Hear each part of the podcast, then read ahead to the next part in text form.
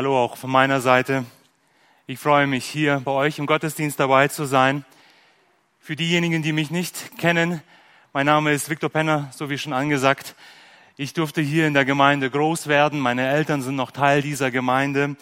Und ich war sehr froh und dankbar, als Richard mir äh, diese Einladung ausgesprochen hat, mich eingeladen hat. Und äh, ich bin dankbar. Ich bin froh, hier an diesem Gottesdienst mit euch gemeinsam teilnehmen zu dürfen. Ich möchte diese Gelegenheit auch nutzen, um mich bei euch als Gemeinde zu bedanken. Ich weiß, dass ihr als Gemeinde für mich persönlich betet. Ich weiß, dass ihr für meine Krankheiten und für meine Familie betet und es bedeutet mir persönlich unheimlich viel, dass ich weiß, ich habe Geschwister, ich habe Brüder und Schwestern im Herrn, die mich auf Gebetshänden tragen. Und es gibt Tage in meinem Leben, wo es mir schlecht geht, wo ich nicht aufstehen mag, weil alles schmerzt, weil alles weh tut. Aber dieses Wissen, ich habe Brüder und Schwestern, die für mich beten, dieses Wissen schenkt mir Kraft, weiterzumachen. Und ich will mich bei euch bedanken. Vielen herzlichen Dank, dass ihr euch diese Zeit nehmt, immer wieder auch für mich und für meine Familie zu beten. Vielen Dank. Bei einer Ausgrabung fand man eine sehr alte Schriftrolle. Diese Schriftrolle, sie stammte aus dem ersten Jahrhundert nach Jesus Christus. Und auf dieser Schriftrolle war ein langer Text zu lesen und ich möchte nur einen gewissen Abschnitt daraus vorlesen. Und diese, in dieser Schriftrolle standen folgende Worte drinnen. Die Christen unterscheiden sich weder durch ihr Land noch durch ihre Sprache, noch durch besondere Volksbräuche von den übrigen Menschen. Sie bewohnen nicht eigene Städte. Sie sprechen keine fremde Sprache. Sie haben keine auffallende Lebensweise. Aber bei all dem haben sie doch ihre wunderbare und staunenswerte eigene Ordnung. Sie entbehren alles und haben an allem mehr als genug. Sie werden gelästert, aber doch gerechtfertigt. Sie werden verhöhnt und doch ehren sie den Nächsten. Sie tun Gutes und werden wie Übeltäter bestraft. Sie werden bestraft und freuen sich, als habe man ihnen zum Leben verholfen. Sie wohnen in ihrem Vaterland, aber doch wie Gäste. Sie genießen ihr Bürgerrecht, bleiben aber doch Fremdlinge. Sie leben im Fleisch, aber nicht nach dem Fleisch. Sie weilen auf Erden und wandeln im Himmel. Sie weilen auf Erden und wandeln im Himmel. Was für eine herrliche Beschreibung eines Christen. Eine Beschreibung, die scheinbar lauter Widersprüche auflistet. Eine, eine Spannung, ein Spannungsfeld, das ich einem Christen nicht erklären braucht, weil er das aus seinem eigenen Leben kennt. Jeder, der wiedergeboren ist, jeder, der den Geist Gottes hat, kennt diese Spannung, kennt diesen Kampf im Innern seines Herzens. Ich weiß, ich bin jetzt schon erlöst. Epheser 2, Vers 5. Und doch warte ich noch immer auf die Erlösung meines Leibes. Römer 13, Vers 11. Ich bin in diesem Augenblick schon ein Heiliger. Philippa 1, Vers 1. Und doch muss ich immer wieder heiliger werden. 1. Petrus 1, Vers 16. Ich lebe im Fleisch, aber ich lebe nicht nach dem Fleisch. Ich lebe hier auf der Erde, bleibe aber doch ein Fremdling. Einem Menschen, der noch keine Wiedergeburt erklär, äh, erlebt hat, dem kann ich diese Spannung, dem, diese scheinbaren Widersprüche ganz schwer nur erklären. Aber einem wiedergeborenen Menschen, dem brauche ich das nicht zu erklären, weil er weiß, was das ist, weil er das in seinem eigenen Leben erfährt. Es ist ein Normalzustand. Nein, noch viel mehr diese Spannung ist der Beweis für die Echtheit meines Glaubens. Dieses Spannungsfeld ist der Beweis, dass mein Glauben echt ist. Und die Reife eines Christen zeigt sich gerade darin, wie er mit dieser Spannung im Leben umgeht. Um eines dieser Spannungsfelder geht es auch Paulus in Philippa 3. Ich lebe hier auf dieser Erde, bin aber doch ein Bürger des Himmels. Philippa Kapitel 3. Aus diesem Grund gab ich meiner Predigt den Titel Erdgebundene Himmelsbürger. Erdgebundene Himmelsbürger. Lasst uns gemeinsam Philippa Kapitel 3 aufschlagen, die Verse 20 bis 21. Philippa Kapitel 3, 20 bis 21. Um den Text besser zu verstehen, lese ich schon ab Vers 17. Also Philippa 3, 17 bis 21. Werdet meine Nachahmer, ihr Brüder, und seht auf diejenigen, die so wandeln, wie ihr uns zum Vorbild habt. Denn viele wandeln, wie ich euch oft gesagt habe und jetzt auch weinend sage, als Feinde des Kreuzes des Christus. Ihr Ende ist das Verderben, ihr Gott ist der Bauch, sie rühmen sich ihrer Schande, sie sind irdisch gesinnt.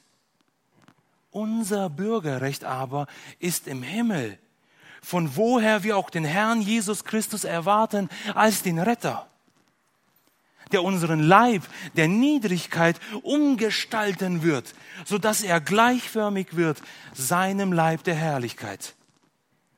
Vermöge der Kraft, durch die er sich selbst auch alles unterwerfen kann. Paulus ermutigt die Gemeinde in Philippi, sich Vorbilder zu suchen, die so leben, wie Jesus Christus gelebt hat. Sie sollen auf die Vorbilder schauen, die auf Jesus Christus blicken und auch so leben. Denn leider wandeln sehr viele nicht mehr mit dem Blick auf Jesus Christus, sondern mit dem Blick auf das, was ihnen gut tut. Sie wandeln fleischlich. Sie sind Feinde des Kreuzes Christi geworden. Solche Menschen sind schlechte Vorbilder, denn sie sind irdisch gesinnt. Ihr Blick, ihre Gedanken, ihr, ihr Reden, alle, ihre gesamte Ausrichtung ist auf die Erde gerichtet, auf das Irdische gerichtet. Sie leben so, als ob sie Bürger dieser Erde sind. Doch genau darin liegt das, der Irrtum dieser Menschen. Denn Paulus sagt am Anfang des 20. Verses, unser Bürgerrecht aber ist im Himmel. Mit diesem kleinen Wort aber zeigt Paulus das absolute Gegenteil auf. In den Versen 18 bis 19 erklärt uns Paulus, wie Menschen leben, die ihren Körper zu ihrem Gott machen. Er erklärt uns, dass die Menschen irdisch leben, dass sie auf das ausgerichtet sind, was dieser Welt gefällt. Und Paulus sagt, so sollen wir nicht leben. Das ist irdisch. Das ist Feindschaft mit Jesus Christus, weil unser Bürgerrecht im Himmel ist. Wir sollen auf Jesus Christus ausgerichtet sein. Wir sollen auf den Himmel ausgerichtet sein. An den Ort, wo jetzt Jesus Christus sich momentan befindet. Daher lautet mein erster Punkt auch himmlisches Bürgerrecht.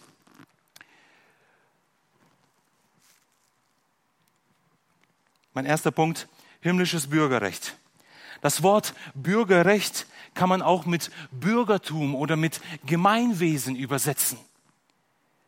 Dieses Wort Bürgerrecht beschreibt eine Verbindung, einen Vertrag, den ein Bürger und ein Staat gemeinsam schließen. Es beinhaltet alle Rechte, alle Pflichten eines Bürgers in Bezug zu seiner Heimat, zu seinem Staat. Heute Morgen möchte ich jedoch nicht auf diese Rechte, auf diese Pflichten eingehen, sondern ich möchte allgemein über das Bürgerrecht sprechen. Dazu will ich mit euch gemeinsam Hebräer 11, Vers 13 lesen. Hebräer 11, Vers 13. Hebräer 11, Vers 13. In diesem Text geht es um diese große Glaubenswolke von, von den verstorbenen gläubigen Helden, die uns als Vorbild leben. Und in Vers 13 steht, diese alle sind im Glauben gestorben, ohne das Verheißene empfangen zu haben sondern sie haben es nur von ferne gesehen und waren davon überzeugt und haben es willkommen geheißen und bekannt, dass sie Gäste ohne Bürgerrecht und Fremdlinge sind auf Erden. All die Gläubigen, die in der Zeit vor Jesus Christus gelebt haben, hatten ein Versprechen Gottes. Gott versprach, es wird ein Erlöser kommen. Ein Erlöser, der diese Kluft zwischen mir und dir als sündigen Menschen wieder in Ordnung bringen wird. Er wird diese Beziehung wiederherstellen. Doch diesen Erlöser sahen die Menschen nicht sofort. Nein, sie sahen ihn in weiter Ferne, viele tausende Jahre erst im Voraus. Und doch waren sie von diesem Erlöser überzeugt gewesen. Sie haben ihn willkommen geheißen. Sie haben ihn bekannt. Und sie bezeugten, dass sie nur Gäste ohne Bürgerrecht und Fremdlinge auf dieser Erde sind und waren. Wie ist das möglich? Wie kann ich das verstehen? Wie kann ich hier auf dieser Erde leben und doch gleichzeitig ein Fremdling sein? Wie kann ich ein Teil dieser, dieser Erde sein und doch ein Bürger des Himmels? Ich versuche es mit einem Beispiel etwas näher zu bringen.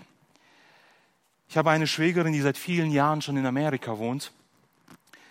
Ihr Ehemann, ihre Familie ist auch dort und sie hat ein Haus, sie hat ein Auto, ihre Arbeitsstelle befindet sich dort.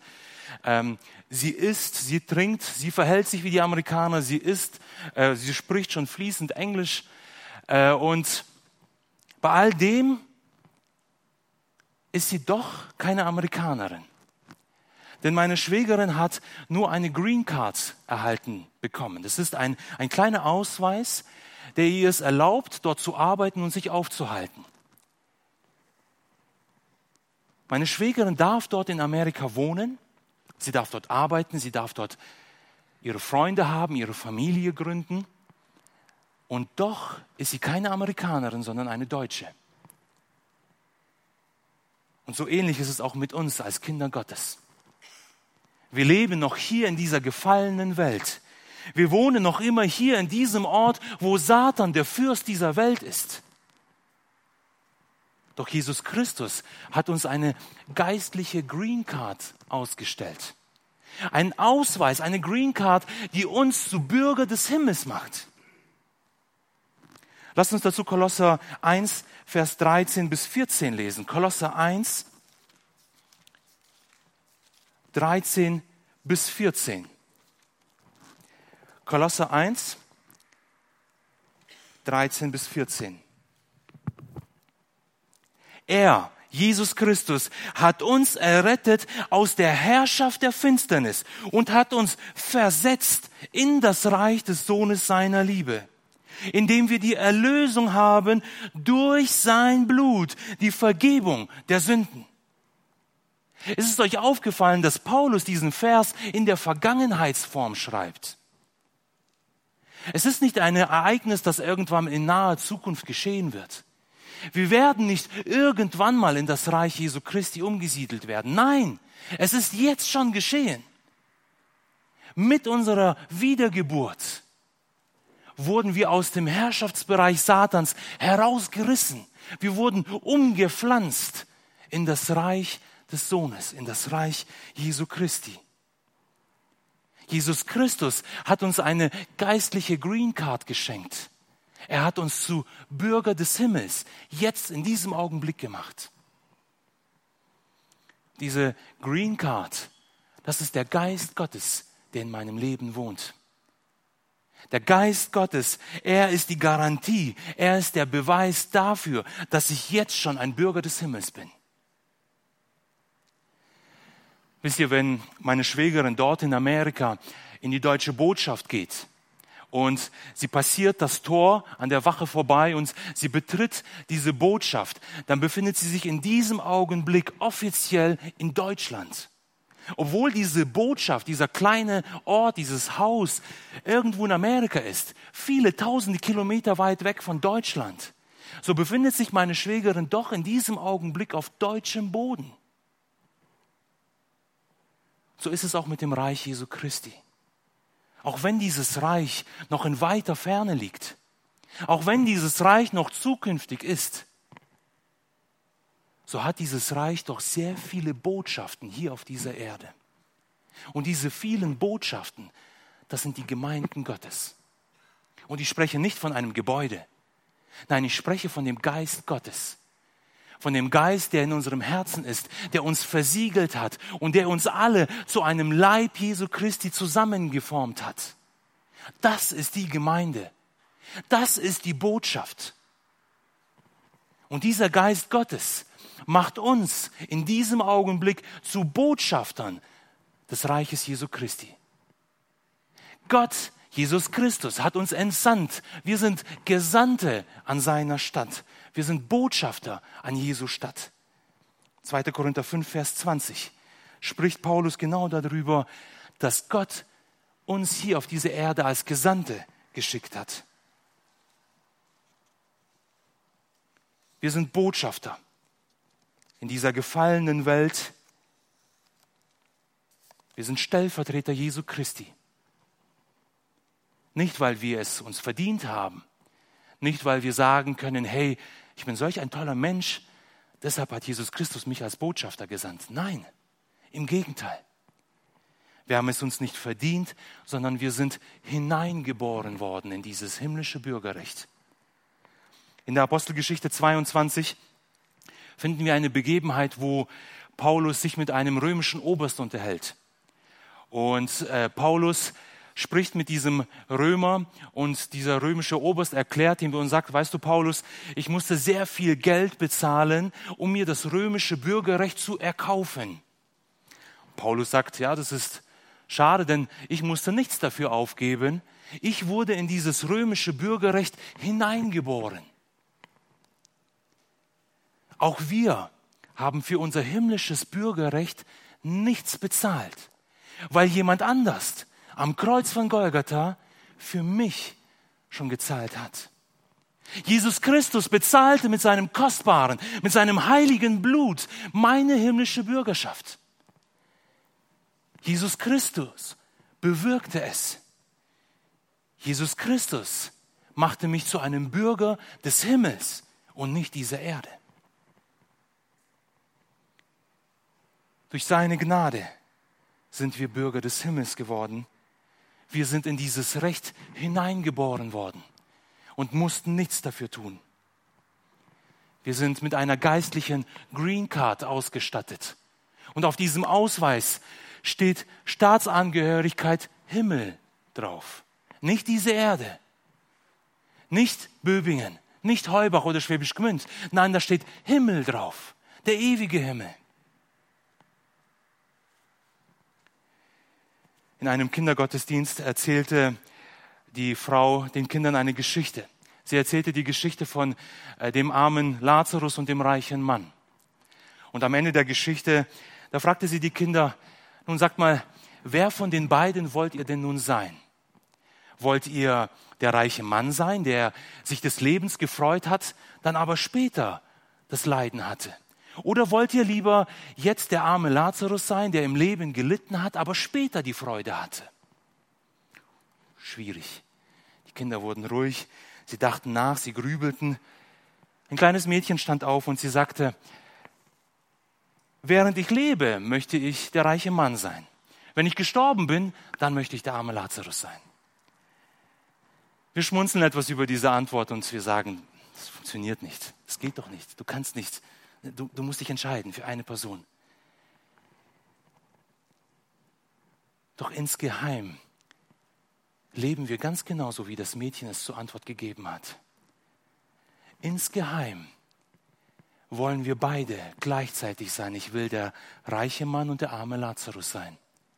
Ich möchte ein Bürger der Erde sein, aber ich möchte auch ein Bürger des Himmels sein.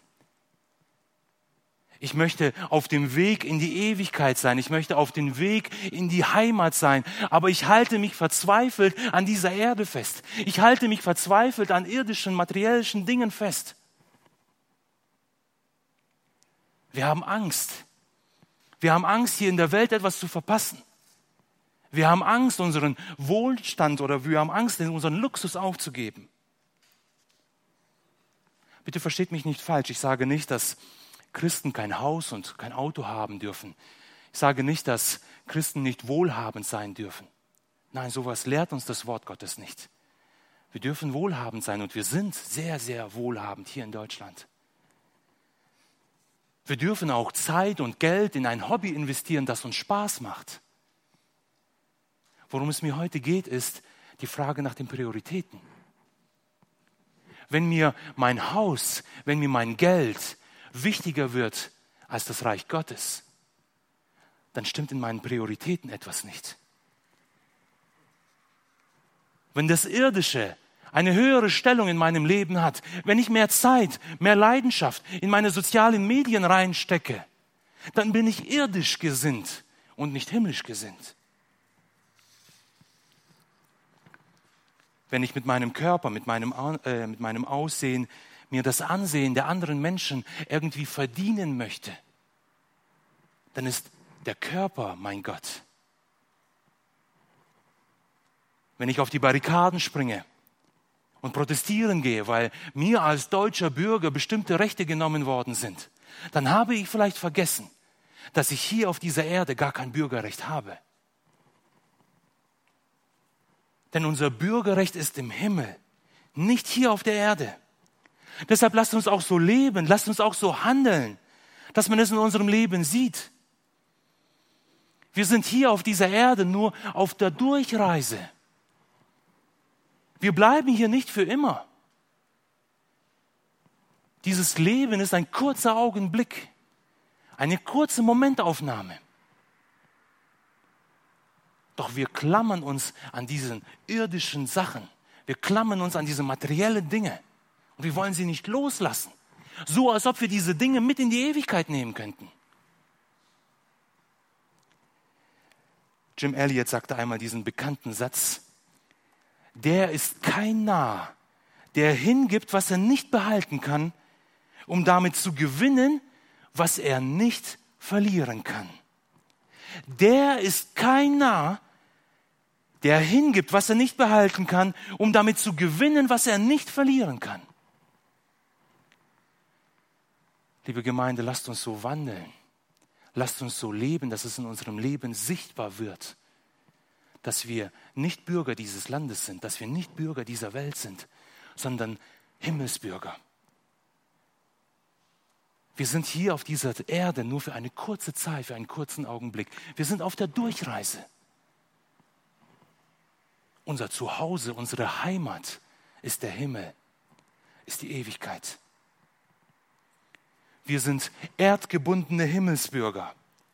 Wir sind erdgebundene Himmelsbürger, die sehnsüchtig auf Jesus Christus warten.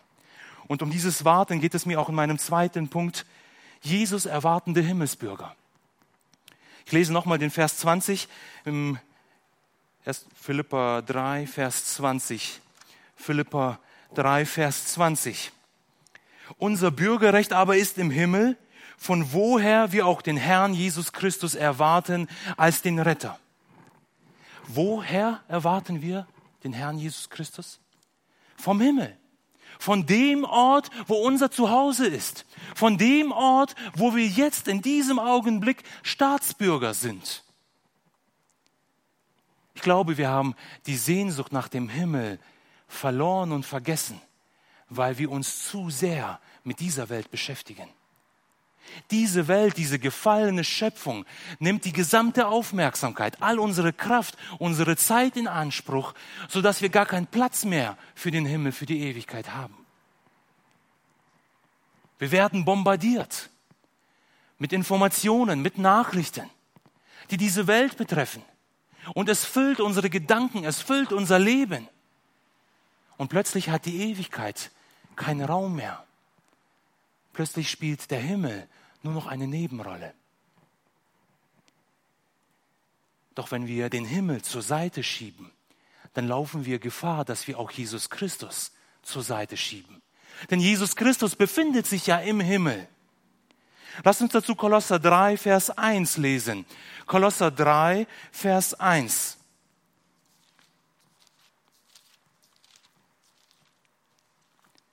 Kolosser 3, Vers 1.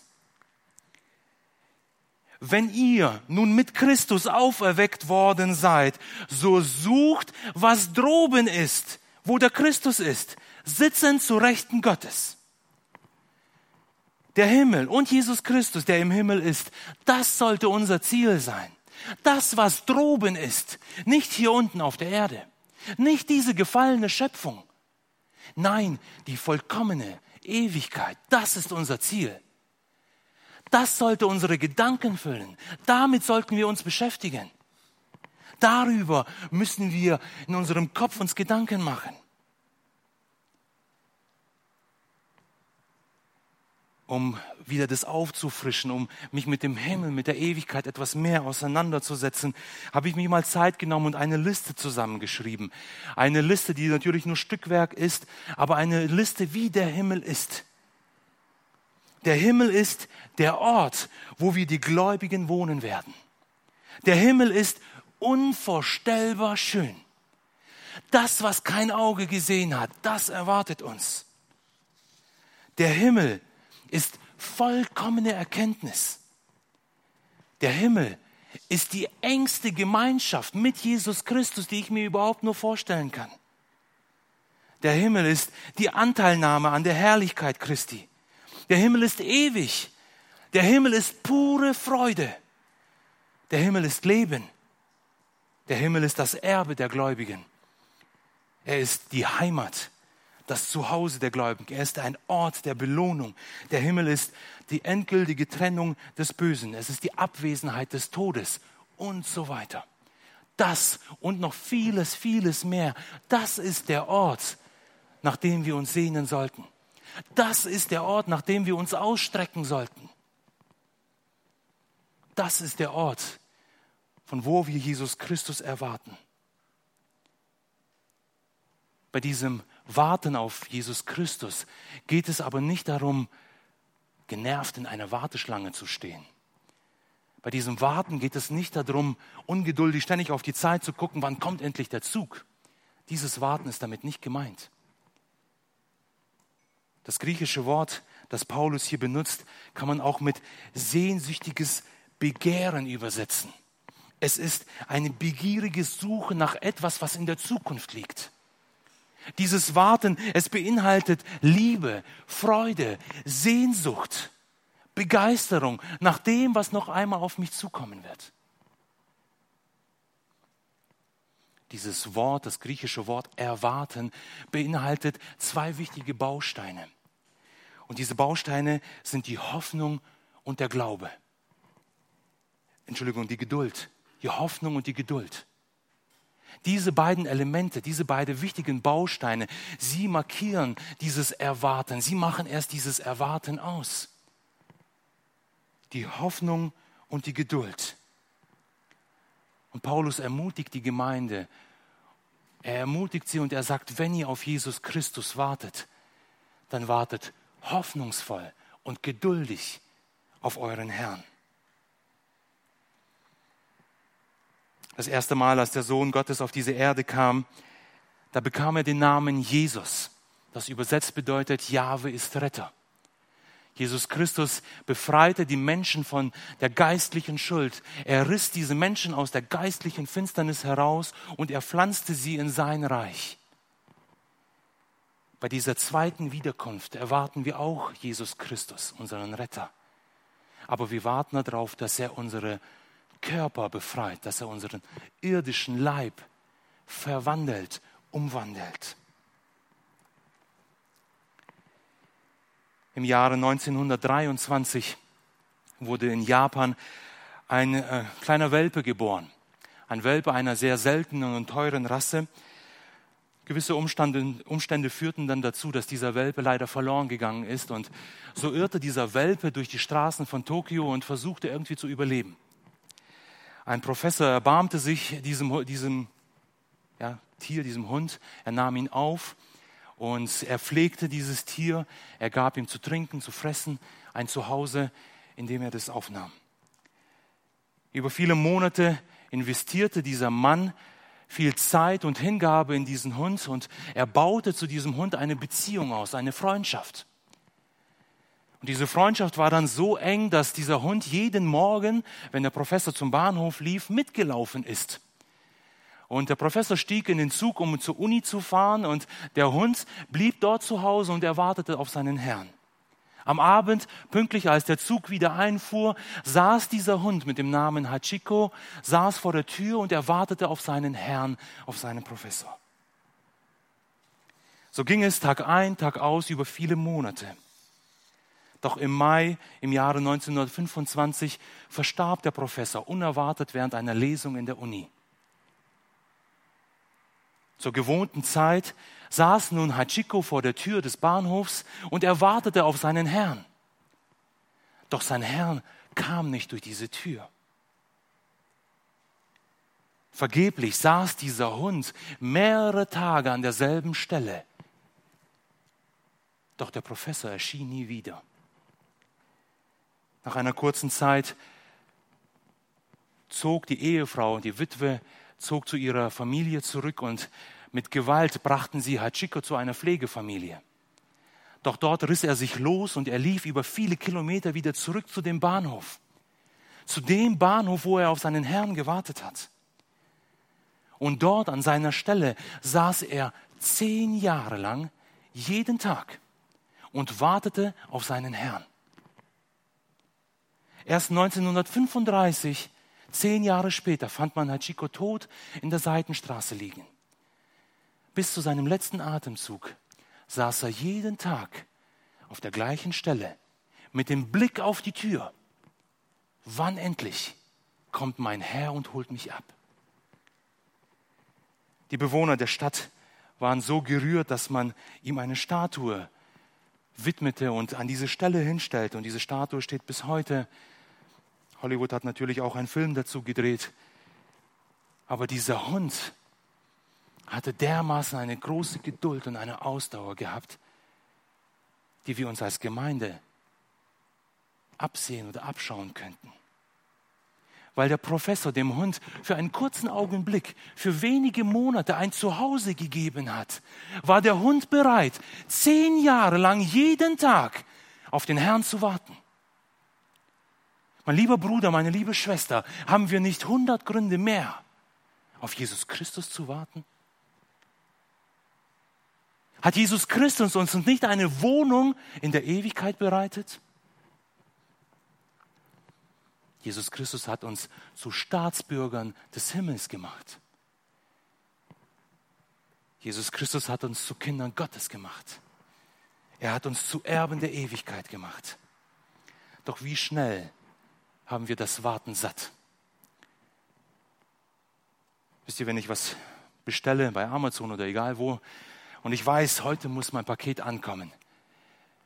Dann sitze ich im Büro und ich schaue aus dem Fenster raus. Wann endlich kommt der Postbote? Ich brauche dieses Ding. Ich brauche es. Wann kommt es? Jetzt eigentlich müsste er schon da sein. Wie oft haben wir in den letzten Wochen aus dem Fenster geschaut und auf Jesus Christus gewartet? Wie oft sind wir auf die Knie gegangen und haben zu Jesus Christus gebetet, komme bald. Herr Jesus Christus, komme bald. Nicht morgen, nicht nächste Woche, nein, komme jetzt. Ich warte auf dich. Haben wir nicht tausend Gründe mehr, auf Jesus Christus zu warten? Dieser Hund schaffte es zehn Jahre lang auf seinen Herrn zu warten, der ihm etwas Irdisches, ein irdisches Zuhause gegeben hat. Jesus Christus hat mir die Ewigkeit geschenkt. Jesus Christus hat mir den Himmel geschenkt, ohne dass ich was dazu getan habe. Er hat mich zu einem Bürger des Himmels gemacht. Und ich bin zu faul, um auf ihn zu warten. Sollten wir uns nicht nach Jesus Christus ausstrecken? Sollten wir uns nicht nach ihm sehnen? Ich persönlich wünsche mir so sehr diese gleiche Ausdauer, wie Herr Chico sie hatte. Dieses sehnsüchtige Warten, dieses Ausstrecken, dieses Gebet, dieser Wunsch in meinem Herzen, Herr Jesus Christus, komme bald. Komm, komm und befreie mich von diesem irdischen Leib, von diesem nichtigen Leib. Und das ist mein dritter und mein letzter Punkt, die, der verwandelte Körper. Vers 21. Philippa 3, 21, der unseren Leib der Niedrigkeit umgestalten wird, so dass er gleichförmig wird seinem Leib der Herrlichkeit, vermöge der Kraft, durch die er sich selbst auch alles unterwerfen kann. Was ist mit diesem Leib der Niedrigkeiten gemeint? Die Griechen dachten sehr lange, dass dieser Leib der Kerker der Seele ist. Die Seele ist in diesem Leib gefangen. Und dieser Leib, er ist böse. Und ich darf ihn bestrafen und ich darf ihn peinigen. Nun, die Bibel lehrt uns etwas anderes. Die Bibel lehrt uns, dass Gott den Menschen mit seinem Leib, mit dem Geist und der Seele als Einheit geschaffen hat. Und Gott selber sagt, und siehe, es war sehr gut gewesen. Der Leib, den Gott erschaffen hat, war sehr gut gewesen. Durch, durch die Sünde wurde dieser Leib, den Gott sehr gut geschaffen hat, zu Fall gebracht. Dieser Leib wurde erniedrigt. Und da wir alle in Adam gegen Gott gesündigt haben, wurde auch unser Leib erniedrigt, wurde auch unser Leib dem Verfall preisgegeben. Seit diesem Zeitpunkt, seit dem Sündenfall, ist jeder menschliche Körper dem Zerfall preisgegeben. Mit der Geburt fängt der Körper an zu sterben. Stunde um Stunde, Tag für Tag stirbt der Körper, bis er im Tod endlich seine Ruhe findet. Doch der Geist des lebendigen Gottes, der in uns wohnt, er sehnt sich danach, davon befreit zu werden. Und so lesen wir in Römer 8, 22 bis 23 folgende Worte. Römer 8, Römer 8, 22 bis 23. Denn wir wissen, dass die ganze Schöpfung mitseufzt und mit in den Wehen liegt bis jetzt. Und nicht nur sie, sondern auch wir selbst, die wir die Erstlingsgabe des Geistes haben, auch wir erwarten seufzend die Sohnesstellung, die Erlösung unseres Leibes so leben wir hier auf dieser Erde in einem Körper der Niedrigkeit. Wir sind abhängig von dem Essen, von dem Trinken, vom Schlafengehen. Wir sind an die Begierden, an diese Lust des Körpers gebunden. Aber gleichzeitig sehnen wir uns auch nach der Befreiung von diesem Leib, von diesem Fleisch. Wir sehnen uns danach, umgestaltet zu werden, umgewandelt zu werden. Was, was bedeutet es? Was heißt diese Umwandlung? In wen oder was werden wir denn umgewandelt? In unserem Text heißt es, der unseren Leib der Niedrigkeit umgestalten wird, so dass er gleichförmig wird seinem Leib der Herrlichkeit. Interessant ist, dass Paulus hier von einem Leib der Herrlichkeit spricht. Er erwähnt sehr deutlich den Leib, den Körper. Wir werden nicht irgendwelche Geisteswesen sein. Wir werden nicht irgendwie eine undefinierbare Energie sein. Nein, wir werden einen verherrlichten Leib haben. Einen Leib, der sich von den anderen Leibern unterscheiden wird. Einen Leib, der besondere Merkmale haben wird.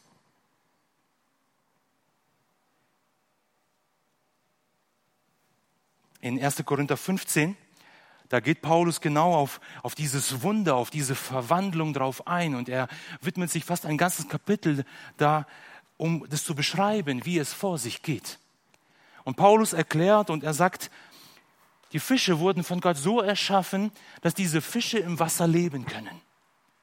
All ihr Körperbau, so wie sie funktionieren, sie sind so geschaffen, dass sie den Gesetzen des Wassers gehorchen können und auch dort überleben können. Der Vogel wiederum ist aber so geschaffen, dass er in der Luft überleben kann. Er kann hoch oben fliegen, er findet dort oben die Nahrung und er kann auch dort oben atmen. Nun tauschen wir die beiden Tiere und tauchen den Adler unter Wasser und legen den Fisch an die freie Luft. So sterben beide Tiere, weil sie dazu nicht geschaffen worden sind.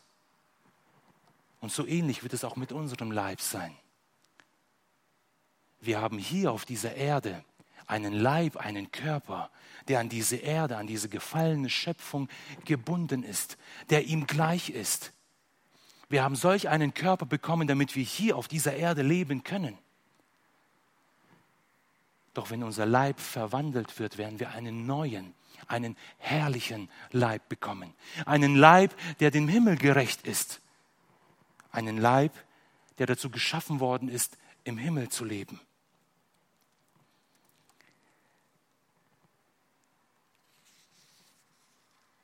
Wir können heute Nachmittag, nach dem Mittagessen vielleicht uns äh, die Aufgabe machen, in den Evangelien mal nachzulesen, wie der Leib Jesu Christi war, als er auferstanden ist.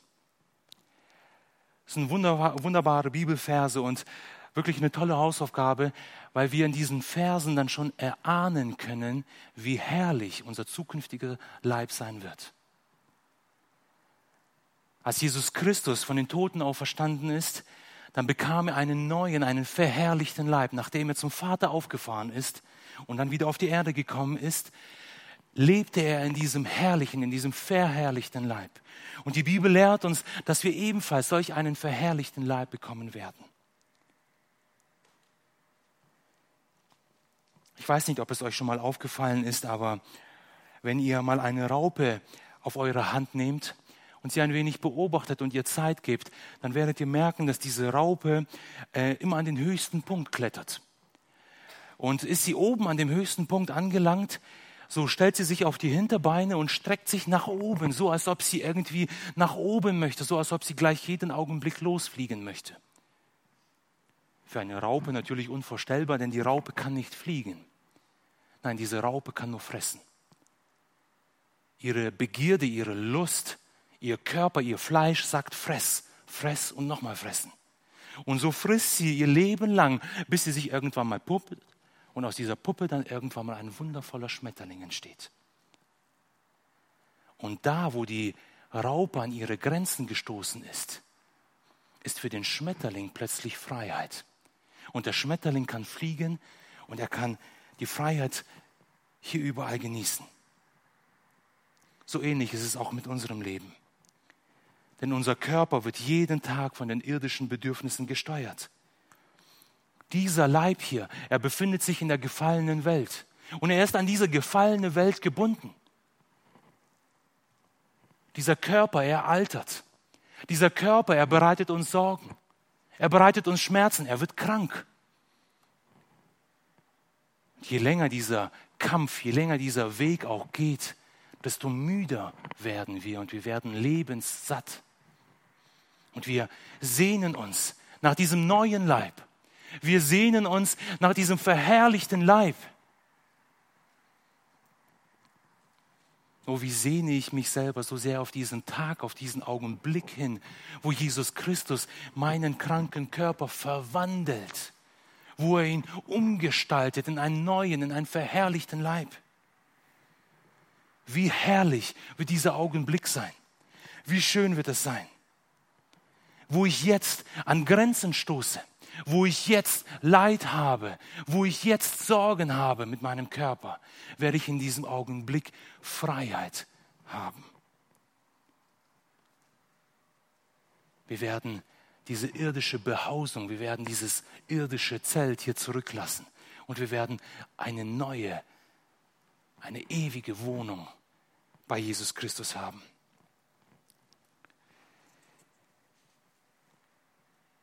Es macht keinen Unterschied. Es ist eigentlich egal, ob wir diesen Zeitpunkt der Wiederkunft Jesu Christi miterleben oder nicht. Vielleicht sterben wir vorher, vielleicht auch nicht, ich weiß es nicht. Samuel hat uns diese Verse vorgelesen aus dem Thessalonicher Brief, wo Paulus sagt, es ist kein Unterschied. Wir alle werden in einem Augenblick, in einem Bruchteil einer Sekunde, wir alle die, die schon entschlafen sind, aber die, die jetzt auch noch leben. Wir alle werden Jesus Christus entgegenkommen in den Wolken.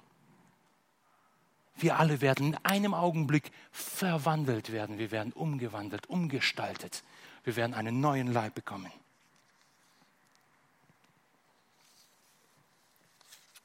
Denn wir alle, wir alle sind Bürger des Himmels und nicht dieser Erde. Wir sind schon hier auf dieser Erde, wir leben hier auf dieser Erde. Wir haben einen Körper, der uns an diese Erde bindet. Aber auf unserer geistlichen Green Card steht Himmelsbürger drauf.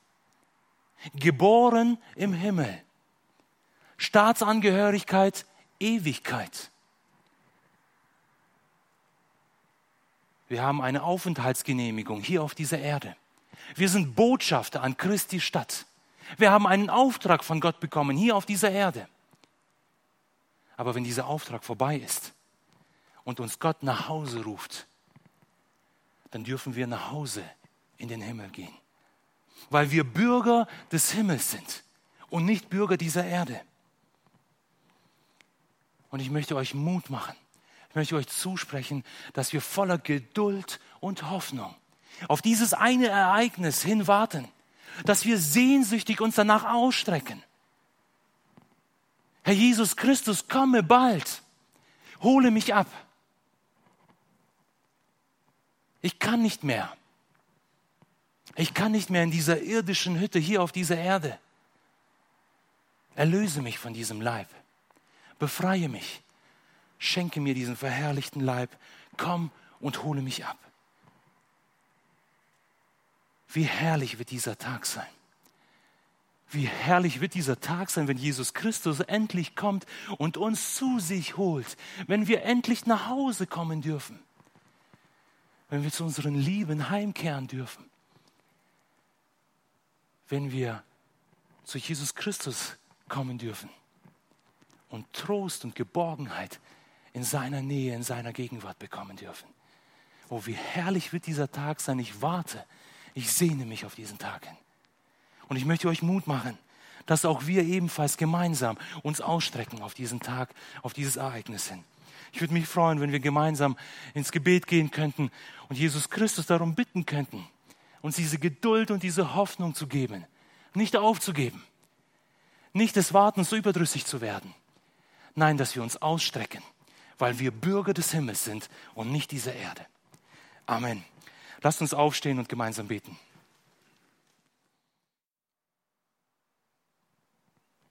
Herr Jesus Christus, dir gebührt alle Ehre.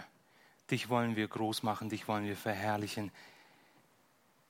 Du bist für uns an unserer Stadt ans Kreuz gegangen. Du hast mit deinem kostbaren Blut meine Schuld bezahlt. Und du hast mich aus der Macht Satans herausgekauft. Und ich darf durch dein Blut, darf ich jetzt ein Bürger des Himmels sein. Und ich möchte dich um Vergebung bitten, da wo ich dem nicht gerecht geworden bin. Da wo ich die Prioritäten falsch gesetzt habe, da wo ich mein Haus an die erste Stelle gesetzt habe. Da wo ich irdische, materielle Dinge wichtiger empfunden habe als dich. Es tut mir leid und ich möchte dich bitten, dass du mir es vergibst und dass du mir die nötige Kraft schenkst, dass ich ein guter Vertreter für dich auf dieser Erde sein kann. Danke, Herr Jesus Christus, dass du bald kommen wirst. Danke, dass du uns erlösen wirst. Danke, dass du unseren Leib der Niedrigkeit umgestalten wirst. Und so warte ich auf dich und ich bitte dich darum, Herr Jesus Christus, komme bald. Amen.